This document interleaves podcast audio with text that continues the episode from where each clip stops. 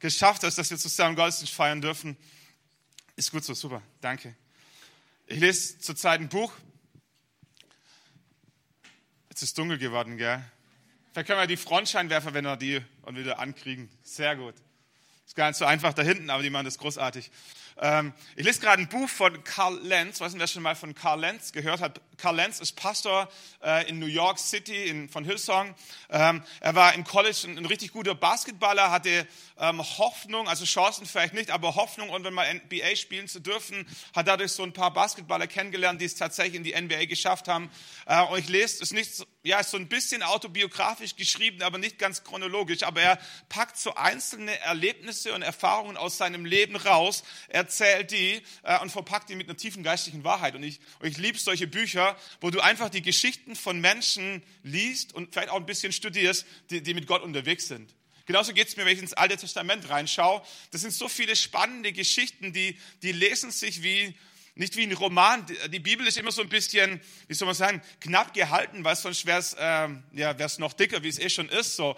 Ähm, und ich denke mir immer, wie war es wohl, nicht, also wie war es wohl wirklich? Ähm, die Geschichten sind ja wahr, aber wie, wie würde diese Geschichte wohl aussehen, wenn ein moderner Romanschreiber diese Geschichte nochmal neu ähm, verschriftlichen würde mit allen Emotionen, mit allen Farben, mit, mit all dem, was dazugehört. Viele Geschichten sind so ein bisschen knapp gehalten und ich versuche dann selber mich reinzuversetzen. Wie hat es sich wohl angefühlt? Was hat er wohl erlebt? Wie hat es gerochen? Wie, wie, wie, was bedeutet es in Israel zu leben zu dieser Zeit, in dieser Kultur? Wie war die Rolle von Mann und Frau? Äh, wie, wie waren die Besitzverhältnisse verteilt? So und auf einmal werden diese vielen Geschichten noch viel, viel bunter.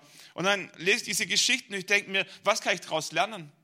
Was steckt in diese Geschichte drin, wo ich für mich anwenden kann? Und dann merke ich, da gibt es Geschichten von Männern und von Frauen, die haben es die einfach richtig gemacht. Ich würde mir so wünschen, wenn ich das in meinem Leben auch geregelt bekommen würde. Das wäre so ein Schritt nach vorne. Da gibt es Männer und Frauen, die haben es total verbockt. Und ich denke mir, lese die Geschichten, denke mir, Stefan, pass auf, dass du den Fehler niemals machst. Die einen großen Preis bezahlt für diese Dummheit, für diese falsche Entscheidung. Und ich lese diese Geschichten und versuche sie auf mich zu, zu übertragen und denke mir, was, was kann ich daraus lernen? Und so haben wir die letzten vier Wochen ähm, diese Person von Elisa angeschaut. Elisa war ein Prophet aus dem Alten Testament. Wir haben die Geschichten angeschaut, haben ein paar rausgegriffen und haben uns gefragt, was, was können wir daraus lernen für uns? Und heute äh, ist der Abschluss dieser Predigtreihe. Wir picken uns nochmal eine Geschichte raus und die geht folgendermaßen. Elisa, dieser Mann Gottes, dieser Prophet aus dem Alten Testament, der war Leiter von einer Prophetenschule.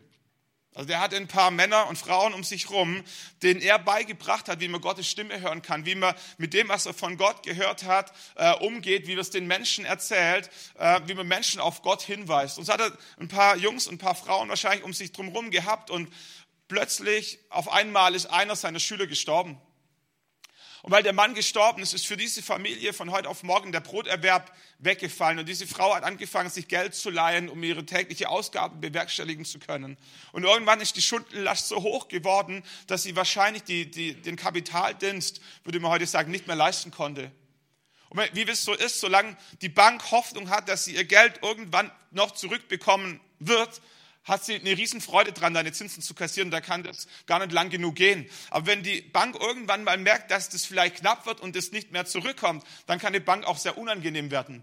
Äh, und so war es damals auch. Auf einmal stand der Geldverleiher vor der Türe und hat angekündigt, dass wenn er bis zu der und der Zeit sein Geld nicht zurückbekommen würde, er nochmal kommen würde äh, und die zwei Jungs mitnehmen würde als Sklaven.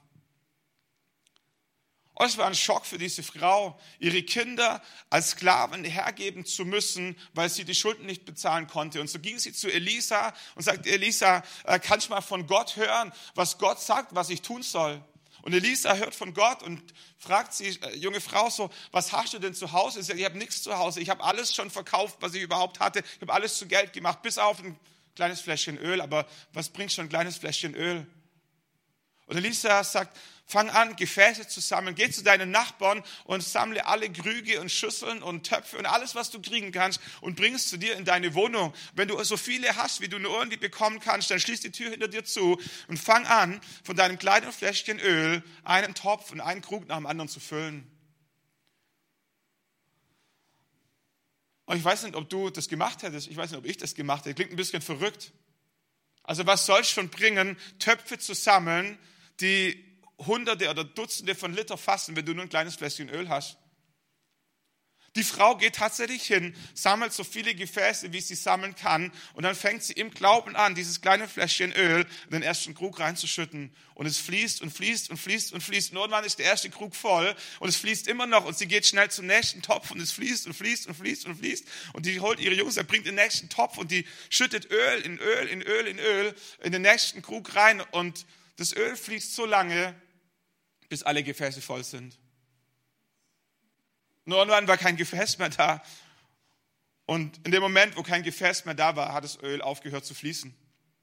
Und jetzt hatte sie zwar immer noch kein Geld, aber das ganze Wohnzimmer voller Töpfe, voller Öl. Ist sie wieder zu Elisa gegangen und sagt, Elisa, du hast doch gesagt, ich soll Gefäße sammeln, habe ich gemacht.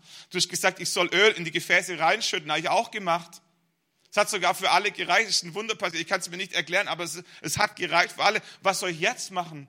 Und Elisa sagt, geh, nimm das Öl, verkauf's und wenn du alles verkauft hast, wirst du feststellen, wirst du alle deine Schulden bezahlen können, es wird noch ein Rest übrig sein. Das ist so ein Prinzip Gottes. Wenn Gott ein Wunder tut, ist der Rest immer noch genug, um davon leben zu können. Überall, wo Gott ein Wunder tut, war ein Rest übrig.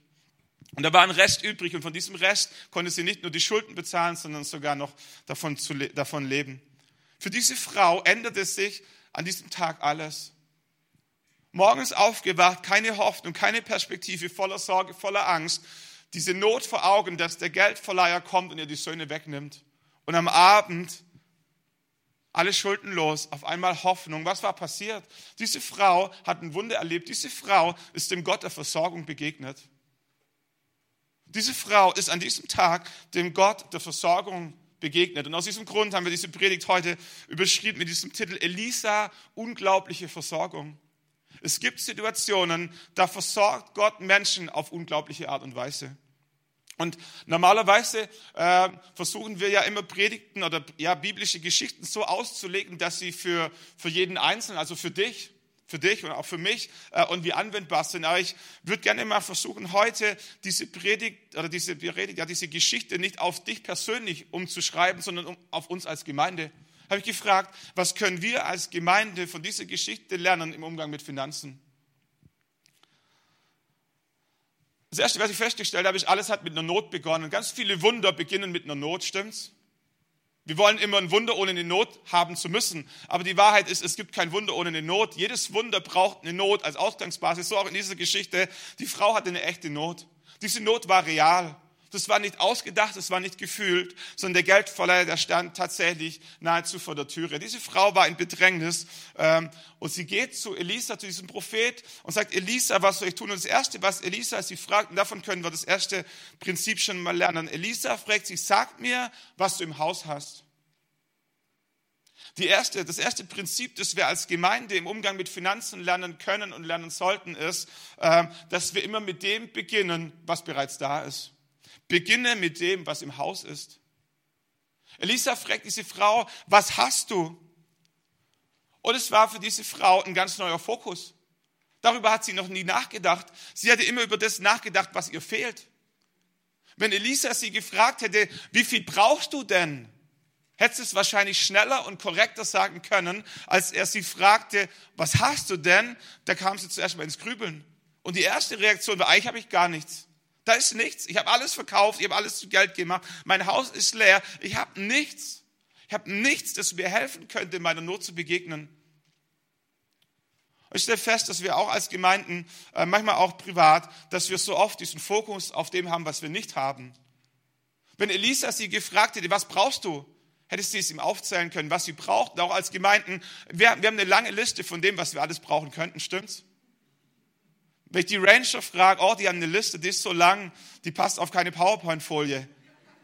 Dann gehen wir zu den Jugendlichen und die haben auch eine lange Liste. Und dann fragt mal so ein Musiker, da gibt's immer noch irgendwas, was die Jungs brauchen können. Geh mal in die Küche, die ist neu eingerichtet, aber da fehlen jetzt schon die ersten Sachen. Man kann immer was brauchen. Frag mal einen Pastor, äh, da, da gibt's immer irgendwas, was noch nicht da ist. Vom Dienstwagen über neues Druckerpapier, über einen funktionierenden Edding, irgendwas fehlt immer. Und es gibt immer irgendwas, was wir noch brauchen können. Und wenn, wenn uns jemand fragen würde, was brauchst du als Gemeinde, wüssten wir sofort, was wir brauchen würden. Aber Elisa fragt nicht, was brauchst du? Elisa fragt, was hast du? Das war gar nicht der Fokus dieser Frau. Ohne genau zu wissen, was sie hatte, wusste sie, dass sie zu wenig hat.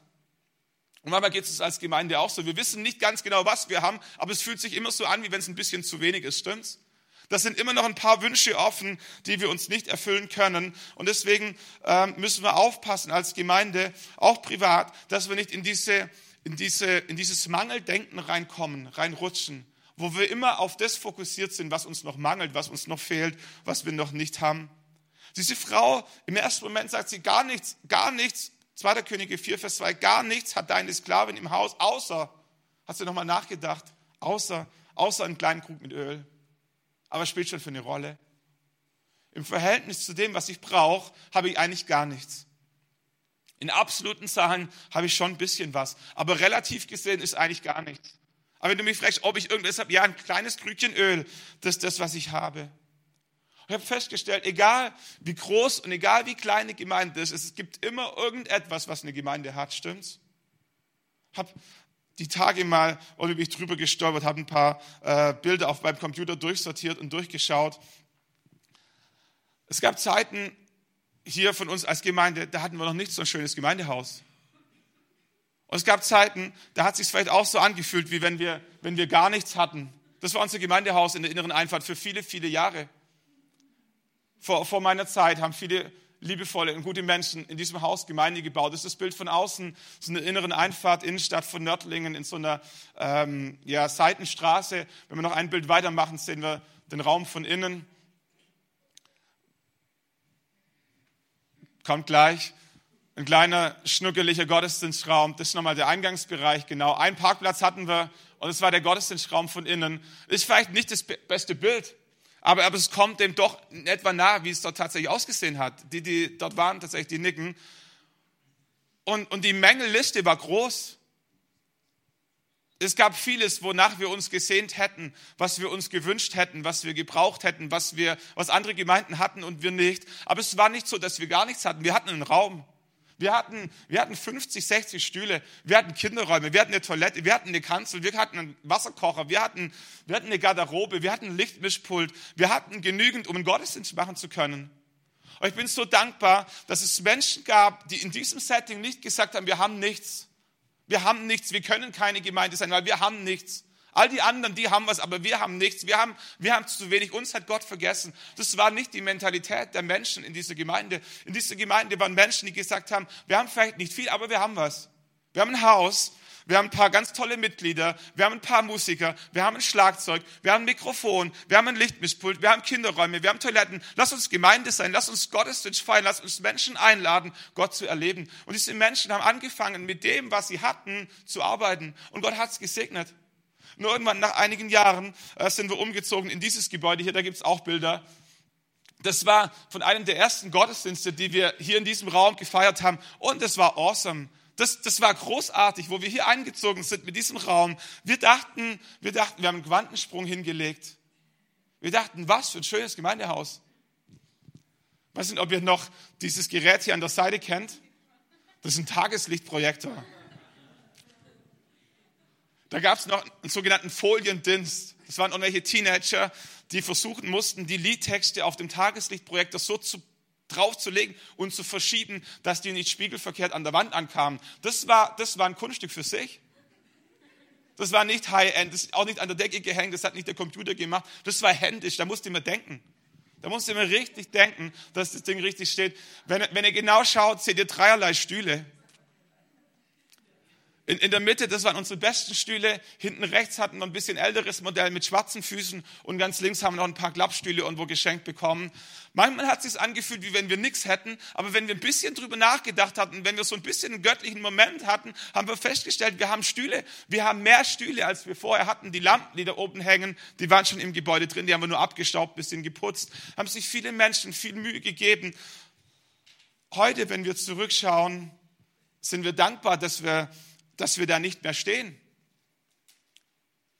Aber versteht ihr, es gibt immer irgendwelche Wünsche, es gibt immer irgendetwas, was du als Gemeinde noch nicht hast. Es gibt immer eine Gemeinde, die noch mehr und noch größer und noch schneller wie du.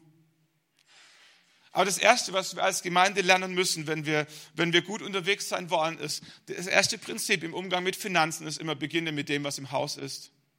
Es hilft dir nichts, dem nachzutrauen, was du nichts hast. Es hilft dir nichts, deinen Fokus auf das zu setzen, was du brauchen würdest. Sondern das erste Prinzip im Umgang mit Finanzen als Gemeinde, das du lernen musst, ist, lass uns beginnen mit dem, was im Haus ist. Und da ist immer irgendetwas da. Und wenn es ein kleines Fläschchen Öl ist und wenn es ein paar Klappstühle sind und wenn es ein Schlagzeug ist, das verstimmt, ist völlig egal. Aber irgendetwas ist immer da, das Gott dir gegeben hat, mit dem du arbeiten kannst. Und wenn du das gecheckt hast, dass etwas da ist, mit dem du arbeiten kannst. Und wenn du mit dem arbeiten kannst, kann Gott auch mit dem arbeiten. Das ist nicht der Punkt. Gott kann nur mit dem arbeiten, mit dem du auch arbeitest. Wenn du sagst, es ist nichts wert, das lassen wir in der Ecke liegen, kann Gott auch nicht mit dem arbeiten. Gott arbeitet immer nur mit dem, mit dem du arbeitest. Und deswegen ist es so wichtig, die Dinge auszugraben, die scheinbar unscheinbar sind. Beginne mit dem, was im Haus ist. Und nachdem Elisa die Frau gefragt hat, sagt, was hast du? Sie hat eigentlich nichts, aber so ein kleines Krügchen Öl habe ich dann doch. Schaut es sie nochmal an und da sprach Elia, Kapitel 4, Vers 3, geh, er bittet dir draußen von allen deinen Nachbarn Gefäße, leere Gefäße, nicht zu wenige. Wisst ihr, Gott sucht leere Gefäße, die er füllen kann. Gott sucht leere Gefäße, die er füllen kann. Rein menschlich macht es keinen Sinn. Für diese Frau war es menschlich überhaupt nicht logisch, in dem Moment, wo sie eigentlich etwas Wertvolles brauchte, etwas Wertloses zu sammeln. So ein Krug war nicht das, was ihr den Reichtum verschaffte, um ihre Schulden bezahlen zu können. Das war, das war, es machte einfach keinen Sinn. Und trotzdem sagt Elisa, geh hin, frag deine Nachbar, erbitte sie nach Krüge, nach Töpfe, nach Gefäße, sammle alles, was du kriegen kannst und ganz wichtig, sammle keine vollen Gefäße, sammle leere Gefäße. Für die Frau machte das wenig Sinn, für Elisa schon, weil Elisa wusste, was Gott machen wollte. Und der Punkt war, wer vorhin gut aufgepasst hat, das Öl floss wie lange? So lange, wie leere Gefäße da waren. Ich könnte mir vorstellen, wenn die Frau das vorher schon gewusst hätte, hätte sie noch ein paar Gefäße mehr aufgetrieben, stimmt's? Sie dachte, sie hätte alle Gefäße, die sie sammeln konnte, weil sie wusste nicht, was Gott damit macht. Wenn sie gewusst hätte, was Gott mit den Gefäßen macht, ich wette, die hätte noch ein paar Gefäße mehr aufgetrieben. Irgendwo wäre noch was rumgestanden. Und wenn es der Nachttopf gewesen ist, völlig egal. Aber was wir brauchen, ist, ist den Mut, leere Gefäße zu sammeln, ohne zu wissen, was Gott mit vorhat. Und da merkt es für eine Gemeinde ein riesen Glaubensschritt. Die meisten Gemeinden und die meisten Pastoren, und irgendwie so ein bisschen zähle ich mich da auch dafür, dazu, lieben es, wenn die Gefäße voll sind. Es ist schöner, ein paar volle Gefäße in seiner Gemeinde rumstehen zu haben, als lauter leere, stimmt's? Eine volle Kleingruppe ist schöner als eine leere Kleingruppe. Ein voller Gottesdienst ist schöner als ein leerer Gottesdienst. Ein volles Bankkonto ist schöner als ein leeres Bankkonto. Eine, eine, eine Gitarre mit sechs Seiten ist schöner als nur mit zwei. Es ist immer schöner, wenn das, was du hast, wenn das voll ist. Aber Gott fordert Gemeinden heraus, leere Gefäße zu sammeln. Und es macht menschlich gesehen keinen Sinn. Wieso soll eine Gemeinde leere Gefäße sammeln, wenn rein menschlich nichts da ist, mit dem man diese Gefäße füllen kann? Der einzige Grund, warum es für eine Gemeinde Sinn macht, leere Gefäße zu sammeln, ist, wenn sie glauben kann, dass Gott Freude hat, leere Gefäße zu füllen. Wenn du verstanden hast, dass Gott Freude daran hat, leere Gefäße zu, zu füllen, dann wirst du anfangen, leere Gefäße zu sammeln wie nie zuvor. Und wirst feststellen, da gibt es immer noch irgendein leeres Gefäß, das du noch anschleppen könntest. Irgendwo steht immer noch was rum, das noch nicht gefüllt ist, das du herbringen kannst. Sag, Gott, hier steht's. Ich habe keine Ahnung, was du mitmachen wolltest. Aber wenn du füllen willst, dann füllst. Ich habe es hergebracht. Irgendwo gibt es immer was, das wir sammeln können. Ich habe schon mal erwähnt, aber äh, und jetzt hat es mich echt geprägt. Ich bin so dankbar, dass wir nach einer Phase, wo wir finanziell sehr angespannt unterwegs waren, weil wir dieses Gebäude gekauft haben, was ein Glaubensschritt war, was ein leeres Gefäß war zu damaliger Zeit, das Gott innerhalb von kurzer Zeit gefüllt hat, was für alle, die daran beteiligt waren, ein echtes Wunder war. Und ich war so dankbar, als die Phase kam, wo wir finanziell einfach Luft zum Atmen hatten, wo du nicht jeden Monat hoffen musstest, wo du nicht äh, nie wusstest, ob es reicht oder nicht reicht, wo, wo für keine Anschaffung irgendwie gefühlt Geld da war und alles irgendwie vom Mund abgespart werden musste. Und ich war so dankbar, als die Phase kam, wo es finanziell einfach, einfach gut lief, ohne dass wir reich waren. Aber wenn einfach mal diese Not, was wer schon mal in Not gelebt hat, du bist einfach froh, wenn die Not weg ist. Du willst in dem Moment nicht mehr, außer, außer dass die Not nicht wiederkommt. Und irgendwie hat sich so eine ganze Zeit lang gut angefühlt und mein Herz hat sich so ein bisschen erholt und es hat auch Spaß gemacht, wenn man mal ein bisschen was ausgeben konnte, so ohne immer gleich riesig nachdenken zu müssen. Und wie nach einer Zeit ich gedacht, bei all dem, wo es herausfordernd war, in Abhängigkeit von Gott zu leben, hat es irgendwie meinen Glauben, glaube ich, gut getan. Ich habe es in meinem stillen Gebet gesagt, Gott, wenn, wenn du denkst, dass es mal wieder dran wäre, einen Glaubensschritt zu wagen, um in Abhängigkeit von dir leben zu müssen, ich glaube, ich wäre bereit. Und ich glaube, ich war nicht bereit, aber ich dachte, ich wäre bereit. Kennt ihr das? Ich dachte, Gott, ich weiß nicht, wie es den anderen in meiner Gemeinde geht, aber ich merke, es ist gut, unabhängig von dir unterwegs sein zu können. Aber es ist auch gut, wenn es Phasen gibt, wo wir wirklich von dir abhängig sind und wo jeder Monat irgendwie ein Wunder ist, weil du wieder versorgt hast. Ich bete dieses Gebet so im Herzen und denke nichts Böses dabei und habe das auch gar nicht in Verquickung gebracht. Und dann haben wir dann angefangen, Pläne zu, zu machen für, für einen Anbau. Anfang hatten wir ein bisschen kleiner geplant und sind die Pläne größer geworden. Ich habe das nie in Verbindung gebracht mit meinem Gebet. Aber ich habe gemerkt, äh, Stück für Stück hat Gott uns als Gemeinde in, in eine Phase reingeführt, äh, wo die Gefäße nicht mehr voll waren, sondern einfach nur noch leer. Da war ein Riesenbauprojekt. Wir hatten eine Million Bedarf, um das zu finanzieren. Es war einfach nichts da. Wir hatten eine schwarze Null auf dem Konto. Ähm, und rein menschlich gesehen hat es überhaupt keinen Sinn gemacht. Aber geistlich gesehen war es eine gute Idee. Weil Gott Freude daran hat, leere Gefäße zu füllen. Was wir als Gemeinde gemacht haben, ist zu sagen, Gott, hier ist ein leeres Gefäß. Hier ist ein Bauprojekt, das könnten wir machen, äh, aber das Bankkonto ist einfach nur leer. Was wir bräuchten, wäre irgendwie ein Wunder.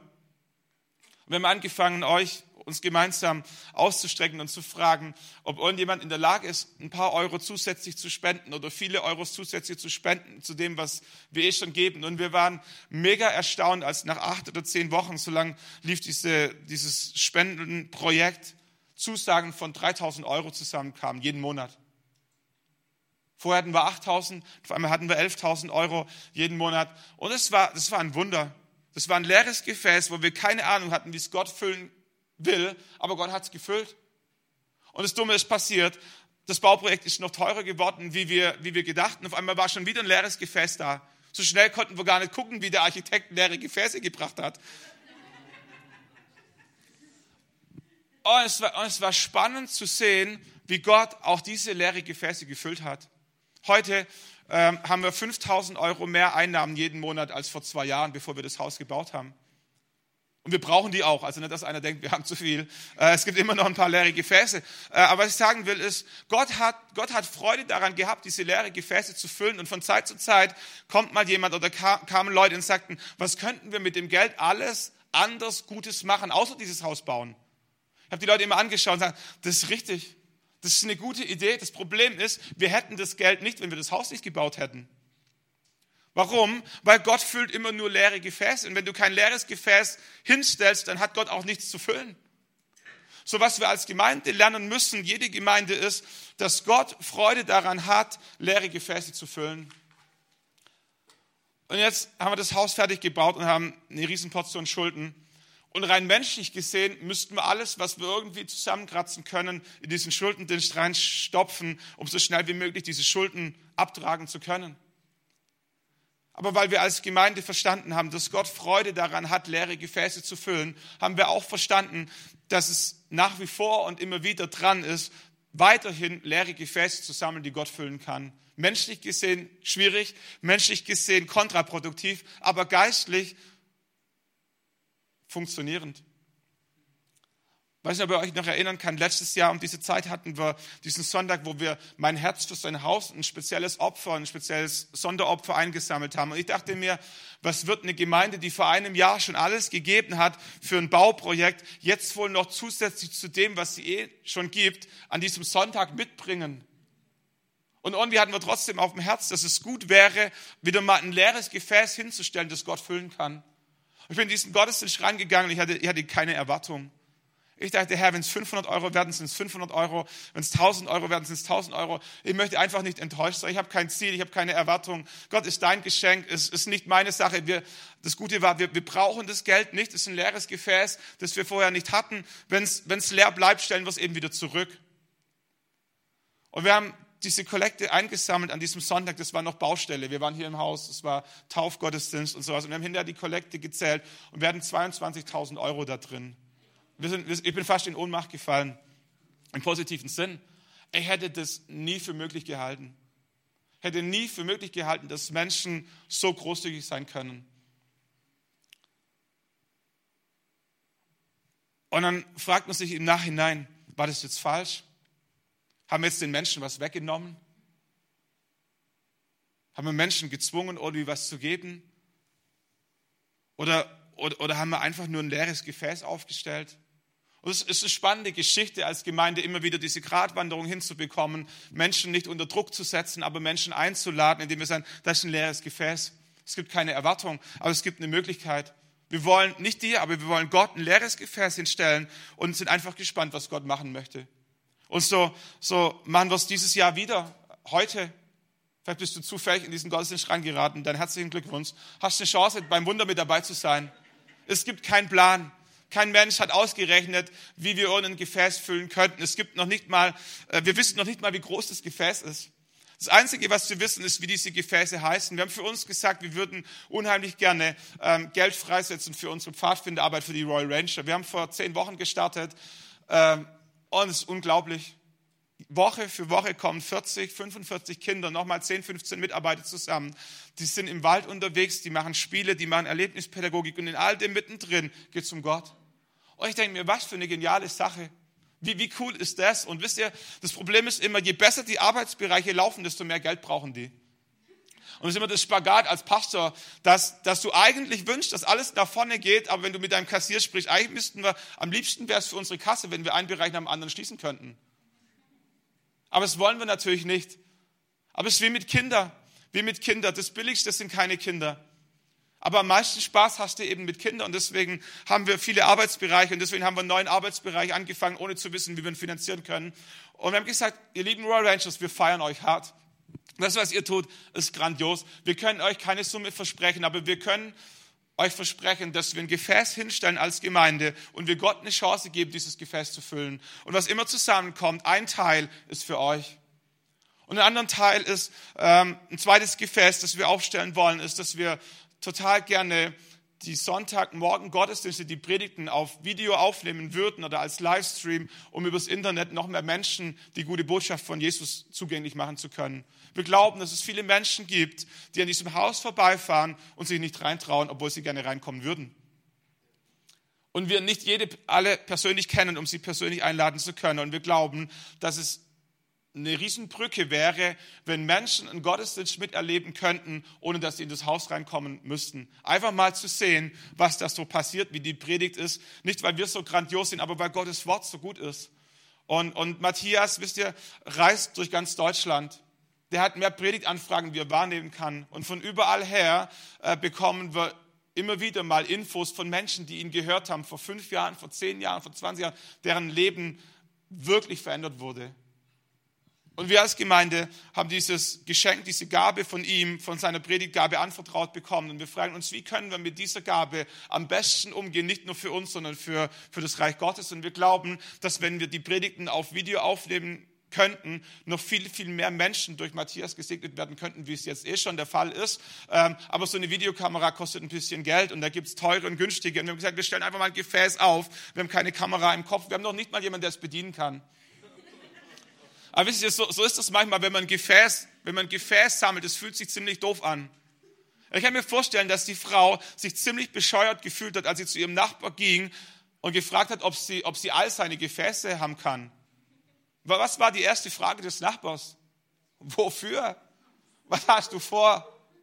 Ja, ähm, äh, ja. Keine, versteht ihr? Es macht keinen Sinn. Ich kann euch nicht erklären, warum wir diese Gefäße aufstellen, außer weil wir glauben, dass Gott jede Gemeinde immer wieder auffordert, leere Gefäße zu sammeln. Und weil wir glauben, dass es ein Prinzip ist, nicht nur an sich zu denken, sondern auch was weiterzugeben, wird ein Teil von dem, was heute zusammenkommt, auch außerhalb unserer Gemeinde irgendwo in Gemeindegründung oder in Mission, da wir noch kein Projekt hinfließen, einfach nur als Zeichen dessen, dass wir es nicht für uns bunkern wollen, sondern sagen, Gott, alles, was wir bekommen, ein Teil fließt auch weiter. Wir wollen Menschen segnen, die gar nicht zu unserer Gemeinde gehören. Es geht nicht um uns, sondern um dein Reich. Was wir verstehen müssen ist, unsere Sorge ist so oft, dass unser Öl ausgeht. Gottes Sorge ist, dass die Gefäße ausgehen. Versteht ihr das? Unsere Sorge als Menschen ist so oft, dass unser Öl ausgeht. Gottes Sorge ist, dass die Gefäße ausgehen. Gott hat zu der Witwe gesagt, dass sie nicht gesagt, dass sie das Öl vermehren soll, sondern dass sie Gefäße sammeln soll. Gott hat dir und mir nicht aufgetragen, dass wir Öl vermehren sollen. Aber was Gott dir und mir aufgetragen hat und uns als Gemeinde ist, dass wir Gefäße sammeln sollen. Und unsere Sorge sollte sein, wo wir die nächsten Gefäße herbekommen. Und Gottes Sorge sollte sein, wie er die Gefäße füllen kann. Das ist nicht mein Business. Ich habe keine Ahnung, wie Gott die Gefäße füllt. Ist mir ehrlicherweise auch egal. Ist sein Job. Da haben wir eine gute Arbeitsteilung. Unser Job ist, leere Gefäße zu sammeln. Wir kommen gleich weiter, aber nur, ich glaube, dass es wichtig ist, dass wir es verstehen. Noch ein zweiter Nebengedanke, warum es so wichtig ist, als Gemeinde Gefäße zu sammeln. Ich glaube, dass es Menschen gibt, denen Gott eine Gabe gegeben hat, zu geben. Ich glaube, dass es Menschen gibt, denen Gott eine Gabe gegeben hat, zu geben. Wenn, wenn jemand von Gott eine Gabe gegeben hat, Gitarre zu spielen, was machen wir mit dem? Den fragen wir, ob er im Lobpreisteam mitspielen will. Wenn jemand von Gott eine Gabe bekommen hat, auf Bäume zu klettern und äh, halbnackt im Wald zu schlafen, was machen wir mit dem? Den schicken wir zu den Royal Rangers. Ähm, wenn jemand eine Gabe gegeben hat, Heizungen zu reparieren, was machen wir mit dem? Den fragen wir, ob er im Hausmeisterteam mithelfen kann. Wenn jemand grandios Kuchen backen will, kann, dann fragen wir ihn, ob er im Kaffeeteam mitarbeiten möchte. Und wir haben keinerlei Skrupel, all diese Gaben, die Gott verteilt hat, in unserer Gemeinde abzugreifen. Stimmt's? Wir haben auch kein schlechtes Gewissen. Warum? Weil wir wissen, dass wir den Menschen eigentlich einen Gefallen tun. Es ist so schön, mit der Gabe, die Gott dir gegeben hat, in der Gemeinde Gottes dienen zu dürfen. Stimmt's? Jetzt gibt es Menschen, denen hat Gott eine Gabe gegeben, Geld zu verdienen. Und jetzt gibt es Menschen, denen hat Gott ein Herz gegeben, das großzügig ist. Vielleicht kennst du ein paar. Es hat nichts damit zu tun, ob du reich oder arm bist, sondern hat einfach damit was zu tun, dass Gott eine Großzügigkeit in dein Herz reingelegt hat, die vielleicht ein bisschen überdurchschnittlich ist. Es gibt Menschen, die haben ernsthaft Freude daran, andere Menschen eine Freude zu machen. Es gibt Menschen, die haben eine Freude, Finanzen in die Gemeinde oder ins Reich Gottes reinzugeben, weil sie wissen, dass dort Gutes bewirkt wird. Und diese Menschen, habe ich festgestellt, die suchen, die suchen nach Gefäßen, die sie füllen können. Und ich glaube, dass, dass viele Gemeinden es verpassen, diese Menschen ihre Gaben zu fördern, weil es so schwierig ist, über Geld zu sprechen. Stimmt's? Geld hat man oder hat man nicht, aber es ist schwierig, darüber zu sprechen, auch als Gemeinde. Ich glaube, dass, dass Gott uns als Gemeinde genauso, wie er uns den Auftrag gegeben hat, alle anderen Menschen ihre Gabe zu fördern, auch Auftrag, den Auftrag gegeben hat, Menschen in ihre Gabe zu fördern, die eine Gabe des Gebens haben. Und das ist ein weiterer Grund, warum wir immer wieder Gefäße, leere Gefäße aufsammeln, um Menschen, die eine Gabe des Gebens bekommen haben von Gott, zu helfen, ihre Gabe leben zu können. Und jetzt hat diese Frau so viele Gefäße gesammelt, wie sie nur irgendwie konnte. Dann rennt sie wieder zu Elisa und Elisa schaut sie an und sagt, jetzt geh heim, verschließ die Tür hinter dir und deinen Söhnen und gieße Öl in all deine Gefäße und was voll ist, das stelle beiseite. Und sie ging von ihm fort und verschloss die Türe hinter sich und ihren Söhnen. Während diese ihre Gefäße reichten, goss sie ein. Und als die Gefäße voll waren, sagte sie zu ihrem Sohn, reiche mir noch ein Gefäß. Er aber sagte zu ihr, es ist kein Gefäß mehr da. Da kam das Öl zum Stillstand. Das nächste, was wir als Gemeinde verstehen müssen, nach dem Prinzip, dass wir leere Gefäße sammeln müssen, ist das Prinzip von lass dein Öl fließen. Lass dein Öl fließen. Wisst ihr, Gott braucht nicht viel Öl, Gott braucht dein Öl. Gott braucht nicht viel Öl, Gott braucht dein Öl. Finde ich mega interessant in dieser Geschichte. Wessen Öl sollte in die leere Gefäße reingeschüttet werden? Ihr eigenes. Ihr eigenes. Hätte es nicht mehr Sinn gemacht, wenn Elisa die Frau losgeschickt hätte, bei den Nachbarn nicht leere Gefäße zu holen, sondern Öl? Aus irgendeinem Grund war das nicht Gottes Plan. Ich glaube, dass ein geistliches Prinzip dahinter steckt. Gott möchte dir die Chance geben, bei deinem eigenen Wunder dabei zu sein. Gott möchte uns als Gemeinde die Chance geben, bei unserem eigenen Wunder dabei zu sein. Und rein menschlich funktioniert es nicht. Das Öl, das die Frau hatte, war viel zu wenig. Und trotzdem sagt Elisa, nimm dein Öl. Frag nicht mich nach Öl, frag nicht den großen reichen Onkel in Saudi-Arabien nach Öl. Nimm dein Öl, nimm dein Öl und schütte dein Öl in deinen leeren Gefäße. Das ist ein geistliches Prinzip. Gott fordert jede Gemeinde heraus, ihr eigenes Öl in ihre eigenen leeren Gefäße hineinzuschütten, um zu erleben, wie Gott ein Wunder produziert. Vor ein paar Wochen hatten wir diese australischen Leiter und Pastoren, daher schon mal in der Predigt erwähnt, hatten so ein Netzwerktreffen. Und wir saßen danach in Nördling bei Mexikaners, so eine kleine Afterwork-Party, die machen Pastoren auch manchmal äh, so mit Traubensaft. Und so. Dann sind wir da, da gesessen und haben ein bisschen erzählt. Und ich sitze neben dem Executive Pastor von der Bridge Church in, in Melbourne. Die haben so roundabout 6000 Gottesdienstbesucher. Und er fängt an zu erzählen und sagt, Stefan, wir sind so dankbar, dass Gott uns eine Türe nach Deutschland geöffnet hat. Wir beten seit Monaten und seit Jahren immer wieder für Europa, weil wir glauben, dass Europa Gott braucht. Wir beten für Deutschland, weil wir glauben, dass Deutschland eine Schlüsselrolle für Europa hat. Und wir beten, dass Gott uns die Türe öffnet, wo wir hinein investieren können. Sagte Stefan, weißt du was, wir haben, wir haben ein Missionsbudget als, als, einzig, als einzelne Gemeinde in Melbourne von einer Million jedes Jahr. Und wir beten, dass Gott uns zeigt, wo wir dieses Geld sinnvoll, sinnvoll investieren können. Und ich sitze da und denke, nimm mich, nimm mich, nimm uns. Ich kenne kenn ein paar grandiose Pastoren, ich kenne ein paar tolle Gemeinden, die hätten es dringend nötig. Aber wisst ihr, das ist nicht, wie Gott arbeitet. Das ist nicht das Prinzip Gottes, dass er irgendwo, irgendwoher einen reichen Onkel schickt, der deine Schulden bezahlt, auch nicht deine als Gemeinde, sondern Gott möchte, dass du dein Öl, dein Öl verwendest, um deine leeren Gefäße zu füllen.